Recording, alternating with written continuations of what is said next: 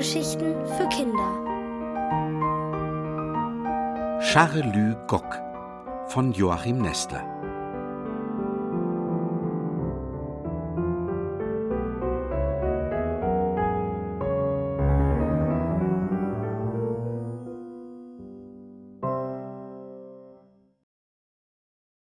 Wie Tobby plötzlich beliebt ist. Wie hatte Tobby das angestellt? Wie hatte er die Kinder aus seiner zweiten Klasse behext? Keiner spottet mehr über ihn, über seine wunderliche Aussprache nicht, nicht über den sprechenden Zwerghahn Charlü Gock. Ganz im Gegenteil drängen sich in der großen Pause alle um ihn, strecken begehrlich die Hände nach ihm aus. Sogar sein hämischer Rivale Udo. Andi will hinter Tobbys Geheimnis kommen. Darum klettert er auf eine Bank, stellt sich auf die Zehenspitzen. So erkennt Andi im Mittelpunkt des lärmenden Kreises Tobby. Der greift in seinen prall gefüllten Turnbeutel, verteilt milde Gaben an alle. Sandgebäck ist es. Sandgebäck aus Honigmanns Bäckerei ist auf dem Schulhof der neueste Schlager. Tobby kann es nur dem Korb entnommen haben, der früh in der Backstube steht, ehe die Kekse von Andys Mutter zu je 125 Gramm eingetütet werden. Hat sich Tobby so die Freundschaft seiner Mitschüler erkauft? Oder gar den Glauben an den sprechenden Zwerghahn Charlü Gock? Andi drängt sich ungesehen hinter Tobbys Rücken. So kann er hören, wie Tobby von der runden Nachbarin Tina erzählt und ganz hemmungslos von Charlü Gock. Die Blicke der Kinder sind auf Tobby gerichtet. Staunend vernehmen sie, dass die runde Tina an jedem Sommermorgen im Nachthemd auf den Hof hinaustrat, um ihre Leghornhennen zu füttern und den Riesenhahn Gockstock. Charlü Gock flog hinauf zu Tobby aufs Fensterbrett, sah sich das Treiben auf dem Nachbarhof schrägen Kopfes an, tuckerte ärgerlich, bis es ihm zu viel wurde und er laut übers Dorf und die Felder rief: Charlü Gock, Charlü Gock, Tüner kommt im Unterrock. Dummer Hahn, schimpfte Tina. Das ist ein Nachthemd, kein Unterrock. Das Wort Nachthemd war neu für ihn. Charlie Gock musste es erst verarbeiten. So bekam denn Tina am nächsten Tag zu hören: Charlü, Charlü, nacktes Hemd gehört sich nü. Und am anderen Morgen verhüllte eine hochgeschlossene Jacke ihre runde Gestalt. Doch Charlü wollte noch nicht zufrieden sein und gab Tina den Hinweis: Charlü, mich kratzt ü Laus, nacktes Hemd gügt unten raus. So geschah es, dass die runde Tina von Stund an in einem Kleid erschien, das bis über die Knie hinabreichte. Dankbar lachen sie alle. Auch ist Tobbys Tonbeutel im Verlauf der Erzählung schlaffer und schlaffer geworden. Eben bedient sich Udo mit dem letzten Keks. Während er genussvoll hineinbeißt, tritt er zu Andi und versichert ihm, ich glaube jetzt, dass der Zwerghahn wirklich sprechen kann. Glaubst du's etwa auch? Scheinheilig lächelt er und lauert auf die Antwort, die ihm Andi verweigert. Dagegen weist er Tobby darauf hin, dass verboten ist, was er allmorgendlich in der Backstube treibt. Tobby in seiner Unschuld jedoch bleibt ganz unverständlich, warum man nicht aus einem so vollen Korb ein paar Kekse in den Turnbeutel einfüllen darf. Eines Abends jedoch unternimmt Frau Honigmann entscheidende Schritte.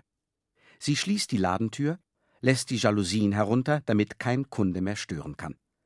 Auf den Flur hinaus tretend hört sie ihren Mann. Der schmettert in der Backstube die Arie von der entschwundenen Martha. Herr Honigmann hatte früher einmal Opernsänger werden wollen, nun singt er im Kirchenchor, vor allem in der Backstube, weil es da so schön hallt. Beim Eintritt seiner Frau verändert er den Text und trällert ihr entgegen Honigleinchen, du entschwandest, und mit dir mein ganzes Glück. Energisch unterbricht ihn seine Frau. Honig, ich bin durchaus nicht entschwunden, aber du verschwindest jetzt aus der Backstube und trollst dich in die Küche hinüber. Es gibt etwas zu klären. Herr Honigmann reagiert empfindlich, wenn man ihn im Genuss seiner eigenen Stimme stört. Muss es denn jetzt sein? mault er. Ich habe lange genug zugesehen, sagt seine Frau und ruft Andi und Tobby aus dem Kinderzimmer herunter. Sie kann so hübsch lächeln im Laden. Jetzt wendet sie den beiden Jungen ihr strengstes Gesicht zu. Habt ihr mir nichts zu gestehen? Oder vielleicht einer von euch? Ach, Honiglein, sagt ihr Mann. Ich merke schon, du willst die Jungen erziehen. Das kannst du doch viel besser als ich.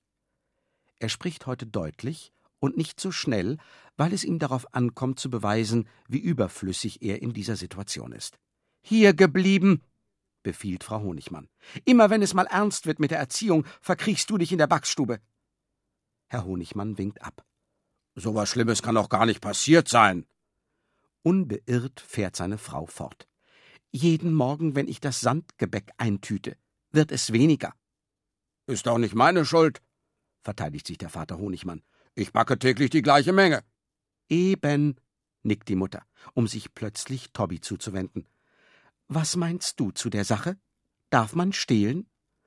Nein, beteuert Tobby treuherzig. Stehlen darf man nicht. Aber ich habe dich kürzlich am Korb gesehen, entgegnet Frau Honigmann. Ich? Tobby scheint erst jetzt zu begreifen, dass es Diebstahl sein könnte, wenn man etwas nimmt, was so offen im Haus herumsteht. Er senkt den Kopf, schweigt verstockt, bis ihm die Tränen aus den Augen treten. Ich will heim, stößt er schluchzend hervor. Ich will zurück ins Dorf zu meiner Mutti. Ich will nicht mehr bei euch bleiben. Da erschrickt Andi tief. Sein Cousin Tobby, der für ihn wie ein Bruder ist, kann ihn doch nicht verlassen. Und obwohl Andi nicht gerne lügt, tut er es jetzt für Tobby. Ich habe die Kekse genommen, bekennt er. In meiner Klasse sind alle so scharf darauf. Andis Mutter kann das nicht fassen. Ihm hätte sie den Diebstahl zuletzt zugetraut. Tobby schluchzt heillos.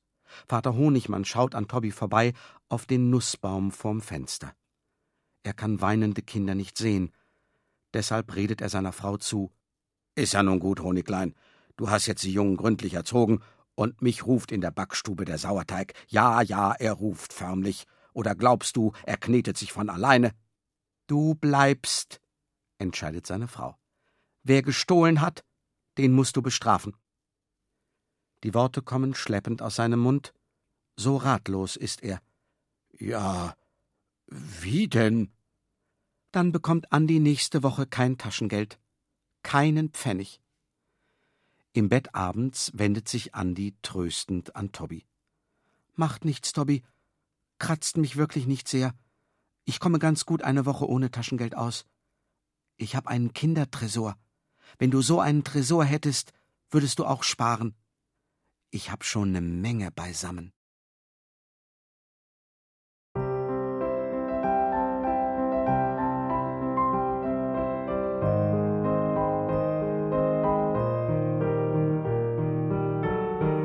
Ihr hörtet Charlü Gock von Joachim Nestler. Gelesen von Gerd Wammeling. Hörgeschichten für Kinder in Radio und Podcast.